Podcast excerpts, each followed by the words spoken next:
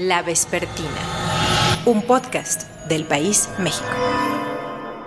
Bienvenidos a La Vespertina del 10 de marzo del 2022. Soy Salvador Camarena, les saludo con gusto. Porque llueva, truene o relámpague, ¿eh? vamos a estar inaugurando el tren Maya a finales del año próximo. El tren Maya tiene un nuevo trazo, el que irá de Cancún a Tulum. Ha informado el gobierno que tendrá una nueva ruta. Han movido la ruta original. Ese nuevo trazo preocupa a gente especializada en la zona, en los suelos, en los ríos, en el medio ambiente de Quintana Roo. Hoy en la vespertina tendremos testimonios de personas y estudiosos que han venido realizando una denuncia díganos que sí tienen los permisos, que sí han hecho los trámites para la manifestación de impacto ambiental, pero sobre todo los estudios. Díganos que sí están teniendo las previsiones debidas para que una obra como el tren Maya, en el caso del quinto tramo, no afecte al medio ambiente de Quintana Roo. Y eh, se nos dificultó un poco en el tramo de Cancún a Tulum, porque hay mucho tráfico en esta carretera y estamos buscando no afectar o afectar lo menos posible con la obra. Entonces se optó por buscar otro trazo. La vespertina. Sí, bueno. Alejandro, buenas tardes. Hola, buenas tardes, Salvador. ¿Cómo estás? Bien, gracias por tomar la llamada. ¿Le puedo robar cinco minutos para hablar sobre el tren Maya? Sí, claro, adelante. Alejandro López, eh, tengo aquí que usted está en una organización llamada Centinelas del Agua. Sí, correctísimo, así es. Eh, Alejandro, ¿nos puede decir cuál es su expertise, por favor? Muy bien, soy hidrogeólogo de sistemas kársticos. ¿Qué es un sistema kárstico? Un sistema kárstico es justo un paisaje eh, que se da en toda esa roca carbonatada cálcica y que a través de la disolución se generan cuevas, cavernas, grutas y cenotes. Porque hemos oído que en la parte en que va a estar el, bueno, que todo el mundo sabe, Cancún y Tulum, hay cenotes y pues que es un, eh, digamos, es un terreno, se puede decir, kárstico. Sí, es correcto. Justo ahorita con el proyecto, eh, digamos que transitaría sobre un sistema kárstico que es el que contiene estas cuevas, cavernas, grutas y cenotes. Han modificado ahora la ruta, eso es lo más noticioso con respecto a este tramo del tren Maya, Alejandro. Eh, ¿Qué riesgo desde su punto de vista eh, supone este nuevo trazo para ese sistema kárstico? Bueno, principalmente porque tenemos pues un gran, digamos, grandes conductos de disolución, es decir, estos grandes sistemas de cuevas y cavernas, eh, que pues día con día sabemos que están muy vulnerables tanto a la contaminación como en este caso sería a las vibraciones del tren. Eh, este tipo de sistemas, por ejemplo, tenemos el Zacactún, que es de los segundos sistemas de cuevas inundadas más grandes del mundo, y sobre este nuevo trazo del tren está justamente pasando ahora por uno de los sistemas de cuevas con techo mucho más delgado, ¿no? Entonces probablemente se pueda colapsar más eh, partes de estos sistemas y aunque, o bien que vayan a colapsar de manera, eh, pues dinamitando como para pilotear, entonces pues también se estaría, digamos, eh, contribuyendo a esta vulnerabilidad y a este riesgo de, de los sistemas kársticos. ¿En, ¿En, algún tramo específico de ese trazo? Porque ahorita dijo, pasaría por un sistema, digo, hay muchos, pero ¿hay algún tramo específico que les preocupe más? Eh, mira, pues está el, el, propio sistema Zacactún, hay sistemas como Pol Tunich, eh, Jaguar Po, eh, Zacactún, que son como los que están un poco más eh, delgados del techo. Uh -huh que probablemente ahí sí, se, sí pudiera generar un riesgo tanto para el tren como para todos los vestigios arqueológicos que se encuentran en esa zona y los paleontológicos, ¿no? Entonces, no nada más sería el impacto por las vibraciones o por, el, por la obra que se esté eh, como generando un mayor colapso de estos sistemas, sino lo que más nos preocupa ahora con este cambio de ruta es el desarrollo que se puede generar alrededor. Eh, bien sabemos que una vez que pasa o se abre un camino nuevo, pues se empieza a generar y a desarrollar a los alrededores. Y hoy en día, pues es una selva entre baja y mediana, eh, perennifolia, que pues es hábitat de especies en peligro de extinción y especies sombrilla como el jaguar. Entonces, no nada más se perderían ahorita esas hectáreas de selva devastadas por el nuevo trazo del tren, sino todo lo que va a venir después, tanto por el tema de especulación de la tierra como por los desarrollos y los nuevos accesos eh, que se van a vincular con este sistema del nuevo trazo. Alejandro, que usted sepa, las autoridades ya han atendido algunas de estas preocupaciones, los han buscado, eh, les han convocado a ustedes, a la comunidad.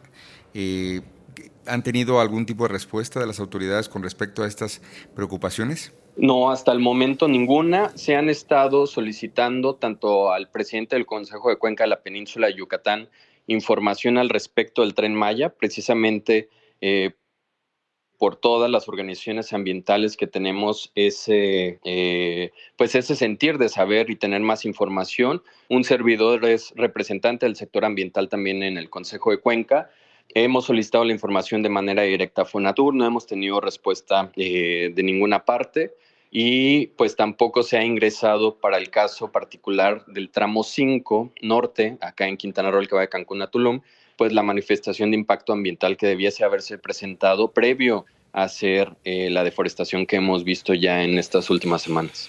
O sea, eh, digamos que no están para nada mitigando, perdón que use esta palabra, la preocupación de la comunidad que está involucrada al ver que ya iniciaron obras, que no hay manifestación de impacto ambiental y que eh, pues se han planteado inquietudes y no han tenido ni siquiera interacción eh, por respuesta, así fuera preliminar o inicial, con respecto a eso. Le preguntaría por último y agradecerle, ¿hay alguna manera en que ustedes creen que sí se puede hacer por ahí el tren Maya eh, reduciendo los riesgos, cambiando trazo, pues impactando, pero también eh, compensando las consecuencias ambientales? Probablemente sí, eh, y que justamente era lo que se estaba trabajando eh, con Fonatur en meses anteriores, cuando estaba el antiguo director de Fonatur. Sí se tuvieron varias mesas de diálogo con los propios funcionarios públicos y por ahí mismo se estuvieron poniendo sobre la mesa las diversas inquietudes, ¿no? Pero una vez que se cambió tanto de director como ahora el nuevo trazo no se ha tenido ningún acercamiento ni mesas de diálogo y pues vimos que se fueron directo a la deforestación y directo a ese nuevo trazo. Entonces, eh, justamente parte de lo que solicitamos es tener de nueva cuenta estas mesas de diálogo que se pueda fortalecer entre todos los expertos en diversos temas, pues cuál sería la mejor ruta eh, que tendría un menor impacto o que nos presenten también cuáles van a ser esas medidas de mitigación. Eh, Alejandro, ¿algo que quiera agregar que yo no haya preguntado, algo que quisiera subrayar sobre este tramo? Pues sobre todo que recordemos que un acuífero, eh, y en este caso un acuífero kárstico, una vez contaminado, pues es muy difícil su remediación, ¿no? Por ello, la importancia de establecer criterios ecológicos con un desarrollo sustentable en estas regiones kársticas que son más vulnerables y sobre todo en la península de Yucatán, que la única fuente de agua dulce disponible para la población y los propios ecosistemas es la que viene del agua subterránea. Entonces, eh, más bien el asunto de seguridad nacional debería estar enfocado en la seguridad hídrica para la población de la península de Yucatán y los ecosistemas, y no como se planteó hoy que el proyecto más bien es de seguridad nacional, ¿no? sino ahí estar muy bien enfocados en la seguridad hídrica y garantizar que no se vaya a tener una contaminación que después ya no vaya a tener remediación. Gracias Alejandro por esta conversación para la vespertina. Muy bien, gracias a ti Salvador, un saludo a todo tu auditorio. Me da mucho gusto recibir aquí en la vespertina a José Luis Méndez. José Luis está radicado en Cancún eh, ¿Qué es el INSET? Tú estás en una organización llamada INSET. Sí, bueno, es la, es la abreviación de una empresa que yo formé hace 25 años, eh, que se dedica a, los estudios de materiales y control de calidad, geotecnia, todo lo que es servicios de, calidad para la de apoyo de, para la construcción en ingeniería. José Luis, eh, ¿tú qué estudiaste? Yo soy ingeniero civil por la Universidad Autónoma de Yucatán. José Luis, eh, como es sabido, desde que inició el gobierno del presidente López Obrador, se lanzó esta idea de construir eh, un sistema ferroviario llamado Tren Maya allá en la península. Eh, consta de varios tramos y a últimas fechas ha sido muy polémico el que, se, eh, el que irá pues, de Cancún a Tulum. una de las preocupaciones es el suelo. Todo el mundo que ha visitado la península sabe que hay cosas maravillosas como los cenotes, que se puede bajar, que se puede nadar en algunos de ellos, en otros se puede eh, bucear, se ha destacado que es un sistema de cavernas, en fin, que es algo muy singular por un lado, pero que también podría ser frágil o podría ser eh, representar un riesgo a la hora de echar encima un tren. Tú, como alguien que ha trabajado mecánica de suelos, materiales, ¿Qué dices al respecto de estas preocupaciones? Yo la verdad no le veo ningún problema de alguna catástrofe desde el punto de vista eh, que, falle alguna estructura por causa de alguna caverna, siempre y cuando se hagan los estudios en, los correspondientes y se, den, se, se haga el proyecto que corresponda de acuerdo a, a lo que arrojen esos estudios. O sea, nosotros, yo tengo aquí 35 años trabajando en la región, en, esta región precisamente de Quintana Roo, y nos hemos encontrado con proyectos con donde con una gran cantidad de cavernas y se han resuelto satisfactoriamente y hasta ahorita, bueno, eh, gracias a Dios en lo que me toca a mí, en lo que hemos hecho eh, construcciones de, de, hoteles de gran envergadura y varios pisos y no ha ocurrido ningún ninguna catástrofe o ningún desplome o falla por caverna. Hoy no sabemos, o si tú lo sabes, José Luis, por favor, coméntalo aquí con nosotros. Hoy no sabemos si en este nuevo trazo que se hizo, porque si ya se, ya se sabe, hubo un trazo original que iba, digamos, a la par de la cartera que todo el mundo conoce, pero ahora se van a expropiar terrenos para hacer otro trazo. Bueno, no sabemos si en ese trazo hay estudios, pero tú dirías, en todo caso, depende de eso o se trazó y, por ahí quieren pasarlo, bueno, hay que hacer estudios para una vez que ya se tomó esa decisión, ver si esa decisión amerita alguna desviación o algún refuerzo o alguna toma de una decisión específica, o eh, ya se hicieron y no nos han informado de que se hicieron antes de decidir precisamente que ese será el nuevo trazo. Pero sin esos estudios eh, podría haber riesgo, pero en cualquier otra obra sería lo mismo. Sin estudios previos estaríamos en una circunstancia de, digamos, eh, incapacidad de prever cualquier consecuencia. Sí, definitivamente. Yo hasta ahorita, bueno, por la información que yo tengo, no, no, no creo que se hayan hecho los estudios. Eh, se, hizo el estudio en, en del trazo anterior, porque nosotros participamos en parte de esos estudios subcontratados con la empresa que tenía todo el proyecto y, se hizo el estudio, pero en el nuevo trazo tendrían que hacerse los estudios. No, no, no, se han hecho o tal vez ya estén haciendo algunos preliminares, pero de esos estudios depende determinar la, la, primero el trazo definitivo, o pudiera haber alguna variación, si encontrara algunas, una caverna que realmente pudiera afectar algunas grutas o algo que afecte tanto la parte de este, la parte ambiental o, la parte y la como la parte estructural, o sea, resolver una, una, caverna, una, una gruta no lleva un poco pues algo más de, digo, de, ingeniería. Eh, ¿Cuánto tiempo más o menos dirías que se tomarían unos estudios adecuados para ese nuevo trazo? Es decir, ¿qué estimarías tú que has estado pues ahí trabajando en la zona y que como ya nos decías, colaboraste de alguna manera en, en los estudios del trazo anterior? Sí, yo pienso que llevaría fácil unos cuatro meses, y, o sea, intensificando, digo, no, no, no daríamos abasto nosotros, sino con varias empresas este, para poder este, hacer esos estudios. Mi última pregunta es, ¿a ti te parece una buena idea el Tren Maya? ¿Te parece una idea cuestionable? ¿Te parece una mala idea? Mira, la verdad, eh, eh, me parece una buena idea porque yo creo que la el crecimiento, el desarrollo de una región no, no debe estar peleado con la con el cuidado del medio ambiente, la, ecología y este todo puede ser amigable. Yo creo que se, puede hacer ingeniería y desarrollo sin, sin grandes afectaciones. José Luis, te agradezco mucho esta conversación para la vespertina. Eh, muchas gracias, me dio mucho gusto platicar contigo. lo que acabamos de escuchar con José Luis me parece muy relevante, es decir, él estuvo en estudios del anterior trazo, no tiene noticia de que haya ya estudios del nuevo trazo y plantea de cuatro a seis meses para tener los nuevos estudios. Eh, digo lo de cuatro a seis meses porque aunque ya hayan definido el nuevo trazo, aunque ya se hable de la expropiación de los terrenos que implican en ese tramo de Cancún a Tulum, todas estas discusiones pues eh, ameritarán los estudios debido. Esos estudios, si no han empezado, ya consumirán buena parte de este año. Eh, el tren Maya, el presidente López Obrador quiere entregarlo antes de irse y eso es lo que a otras obras, por supuesto, les ha provocado dolores de cabeza a los usuarios, a los proveedores del servicio también, a los que lo construyen, el proyecto también, pero al final se trata de los usuarios los que pagan pues, las prisas de muchos políticos del pasado, y no sabemos si del presente, por hacer algo para que se pueda inaugurar antes de que quien encargó ese proyecto se vaya a su casa. Hola. Hola, Guillermo Salvador Camarena.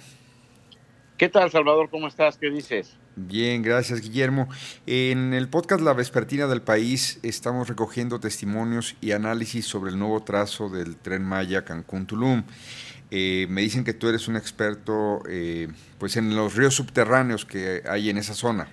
Pues sí, mira, bueno, no sé si soy experto, eh, espero serlo porque he trabajado más de 30 años en esta zona, en las cuevas y los sistemas de cuevas inundadas. Yo, desde mi perspectiva, que es arqueológica, pero también dirijo el proyecto Gran Acuífero Maya, que es un proyecto multidisciplinario, eh, donde buscamos la preservación precisamente del Gran Acuífero Maya, que es eh, toda esta agua subterránea que tenemos debajo de la península. Guillermo, eh, ¿me compartirías en un par de minutos eh, lo que piensas del nuevo trazo, eh, de lo que se está planteando por parte del gobierno federal ahí? Lo grabaría y pues precisamente lo incluiría en la entrega de esta semana de la Vespertina. Sí, mira, lo que yo te quisiera comentar es que creo que hay poca certeza acerca de, de por dónde va, pero, pero pues sí, con mucho gusto te comento. ¿Me das tu nombre completo y, digamos cómo quieres ser acreditado? Yo soy el arqueólogo Guillermo de Anda soy investigador de eh, la Coordinación Nacional de Arqueología del INA y director del proyecto Gran Acuífero Maya. ¿Qué es el Gran Acuífero Maya? El Gran Acuífero Maya, empezamos por, por darle una definición a este enorme, eh, esta enorme cantidad de agua eh, dulce eh, que ya se bajó la península de Yucatán, eh, manto acuífero, acuíferos, etcétera. Bueno, hace años, cuando inició este proyecto, eh, decidimos que una de las cuestiones que, hacían falta era caracterizarlo y darle un nombre. Entonces, toda esta agua es lo que para nosotros constituye el gran acuífero maya, que ha sostenido la vida en la península de Yucatán eh, cuando menos durante los últimos 30 mil años. Y a la fecha, los que vivimos aquí dependemos de ese gran acuífero maya.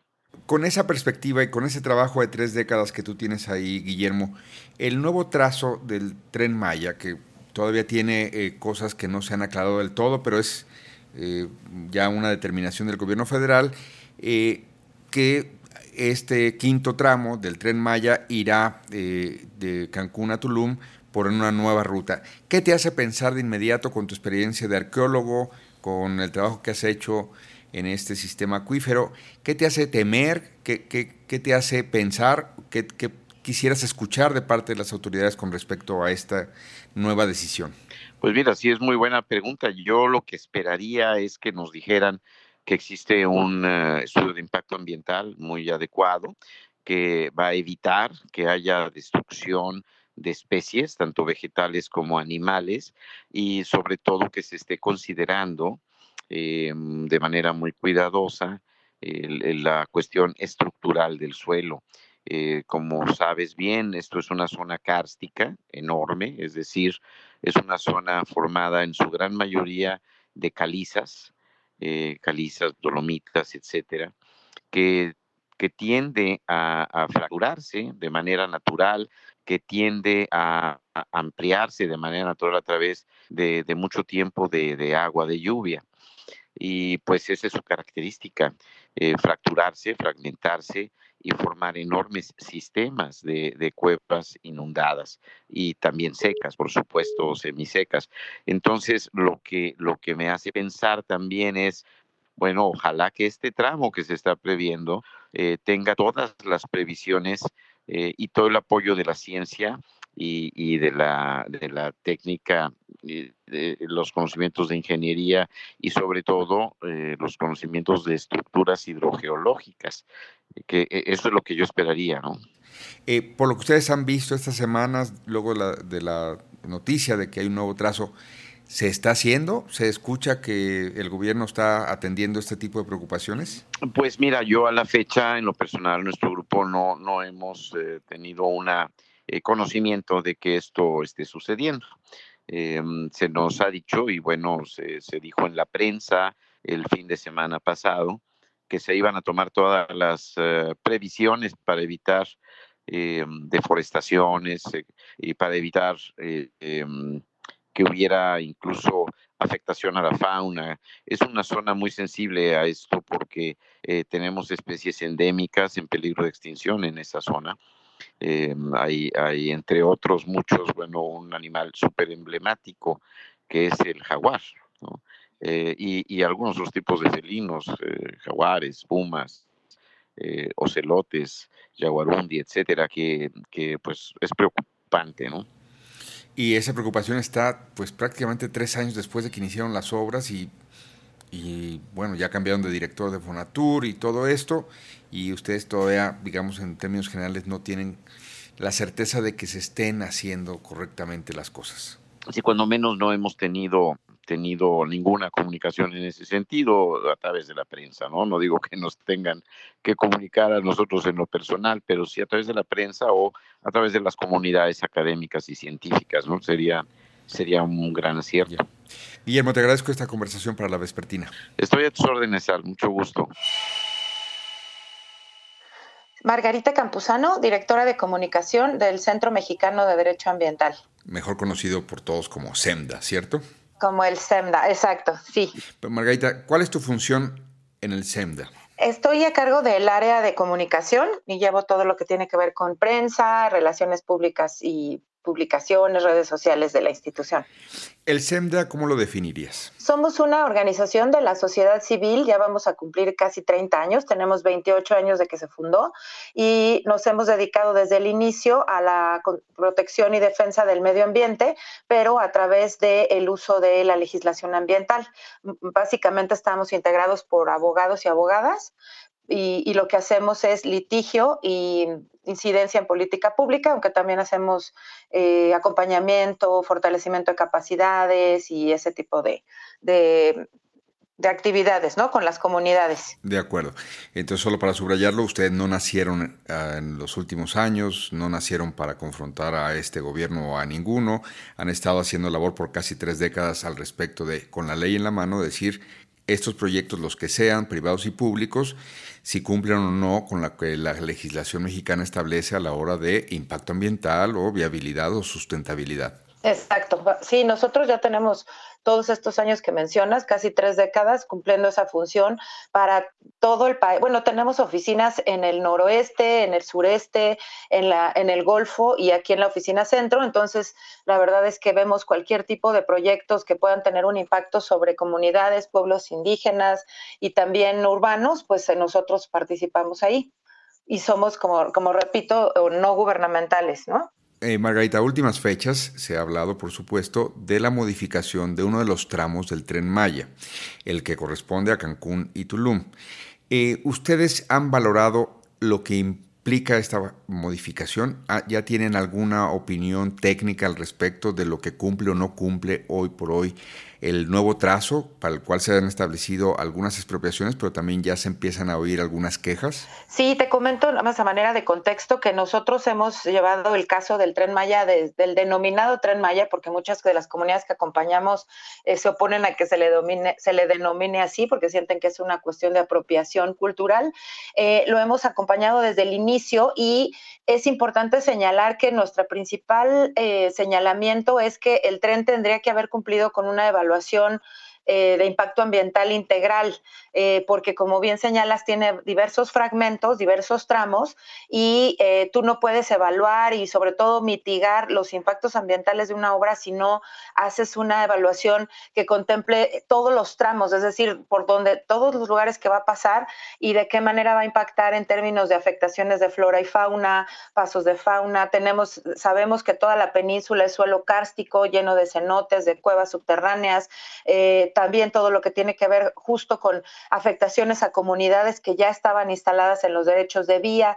Entonces, eh, no es solo que no tiene los, la evaluación de impacto ambiental integral, sino que ya en este eh, tramo específico al que te refieres, pues tampoco ha cumplido con la evaluación de impacto ambiental, con presentar la manifestación de impacto ambiental y obtener la autorización por parte de la Semarnat.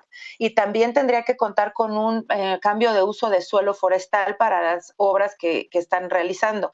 Entonces, nosotros la opinión que podemos dar como como centro de derecho ambiental, pues es desde ese punto de vista jurídico y a, nuestro entender esas son las, bueno, y además también hay que señalar que ha habido violaciones al proceso de consulta indígena, eh, como sabemos, ahí habitan comunidades que se autoadscriben como indígenas y por tanto se tendría que cumplir con la consulta ambiental, pero de acuerdo a lo que señala la Organización Internacional del Trabajo, no eh, con una digamos, a mano alzada, ¿no? Ustedes están de acuerdo preguntando solo a ciertas personas, sino con todo el protocolo que indica, porque México es eh, signatario de, ese acuerdo, ¿no? De, para respetar el proceso de las comunidades. Hoy por hoy entonces nos dirías que la definición de este nuevo trazo, eh, perdóname, voy a usar una palabra que quizá no, no debería usar en este contexto, tiene congruencia con los otros tramos en que no se ha hecho antes ni la consulta a las comunidades cuando así lo establece la ley, ni los estudios de impacto ambiental, ni una serie, digamos, de cambios de uso de suelo y que por tanto esta es una nueva preocupación, este nuevo tramo. Así es, eh, nosotros tenemos documentadas 144 hectáreas deforestadas ya de los tramos anteriores y ahora nos preocupa, el presidente señaló que solo serían 100 hectáreas, pero eh, pues simplemente por el cambio de tramo y por donde va a pasar, pues nos preocupa que pues van a, y de hecho ya se están llevando a cabo obras, por ejemplo, que, que se llaman aledañas, ¿no? Es decir, eh, para ir preparando el terreno y cierto tipo de actividades ahí en ese nuevo tramo que no tienen los permisos para estar llevándolas a cabo. Entonces, sí es una, nosotros incluso estamos eh, diciendo que, se que la Profepa, ¿dónde está? O sea, la, Procuraduría Federal de Protección al Ambiente ya tendría que estar haciendo visitas a la zona, vigilando e incluso sancionando y clausurando esos tramos que no, o ese tramo en específico que no cuenta con los permisos correspondientes. ¿Se puede hacer una obra como la de el llamado Tren Maya, como bien dices tú, bien? O sea, o, era una obra que no se podía hacer bien. Es decir, en, en, en en cumplimiento de leyes ambientales, en armonía con proyectos de sustentabilidad de las comunidades. ¿Crees que es una eh, hay errores en la forma de hacerse y debió haber sido distinto o el proyecto no debió haberse hecho? Creo que se podría haber hecho bien, como, como señalas, o, o, quizá mejor. El, mira, el problema yo creo que es estructural, porque al final responde a una lógica donde los proyectos gubernamentales del Estado mexicano se siguen imponiendo de forma vertical. Entonces, nosotros lo que proponemos, o más bien lo que hemos aprendido de las comunidades, es que ellos nos dicen, ¿por qué no llegan primero? Nos preguntan qué necesitamos y junto con nosotros construyen un proyecto que de veras lo podamos acompañar y que, y que de veras nos pueda beneficiar. El tren Maya al igual que todos los, proyectos que se han hecho históricamente en México, se les imponen, se les dicen, miren, esto es bueno para ustedes y va a ser así, y, además ni siquiera los vamos a consultar conforme debería de ser y eh, tenemos pues por eso una serie de violaciones de derechos humanos, personas que han sido movidas de, sus, de sus casas, afectaciones a ecosistemas. Entonces se podría haber hecho con esta visión de construir desde abajo y no con esta visión eh, de imponer otra vez un modelo de desarrollo que se considera que es lo que ellos necesitan, ¿no? Claro. Eh, del último tramo, y para terminar, agradecerte esta conversación para la vespertina, del último tramo, ¿hay algo en especial que al SEMDA le preocupe de este último trazo? Sí, nos preocupa muchísimo la deforestación de la selva maya. Eh, y nos preocupa muchísimo, como te comentaba, la parte, esto es una zona que está llena de cenotes y está llena de ríos subterráneos y de cuevas. Es un suelo kárstico muy poroso y, que no se han hecho los estudios. Hay una gran cantidad de, científicos, buzos, personas que, que están en la zona, la conocen perfecto y que están muy alarmados por lo que pueda suceder con todas estas eh, lugares maravillosos que tiene la península, pero que no solo son para disfrute turístico, sino también pues proveen de agua a muchísimas comunidades y que se pueden dañar severamente debido al, nuevo trazo del tren. Y sobre todo si no conocemos que ya estén hechos los estudios ni la manifestación de impacto ambiental. Porque no existen, exacto, no existen permisos, no sabemos, no ellos no han evaluado cuáles serán los impactos de eso, ni los han presentado, ni la Semarnat los ha evaluado, por lo tanto estamos eh, a ciegas, ¿no? Te aprecio mucho la conversación para la vespertina. Gracias, Margarita. Al contrario, muchísimas gracias, un saludo para todos. Y así, cada testimonio que hemos recogido aquí en esta entrega de la vespertina apuntan a la misma dirección. No hay certidumbre de que con la decisión del nuevo trazo, en la comunidad, allá en Quintana Roo, se esté socializando por parte del gobierno que han realizado, que tienen las previsiones, que están tomando las debidas medidas para proteger el medio ambiente en esa zona. Soy Salvador Camarena. Esta fue La Vespertina, en la producción como siempre Omar Morales. Yo, de nueva cuenta, les agradezco su atención como siempre. Lo que queremos es eh, avanzar y terminar la obra eh, y tener tiempo para operar el tren, porque lo podemos terminar antes de que concluya nuestro gobierno, si así lo decide el creador, la ciencia y el pueblo, si terminamos nuestro mandato a finales de septiembre del 24. Eso sin duda lo terminamos, pero lo que queremos es terminarlo con anticipación para operarlo dejarlo operando. La Vespertina, un podcast del País México.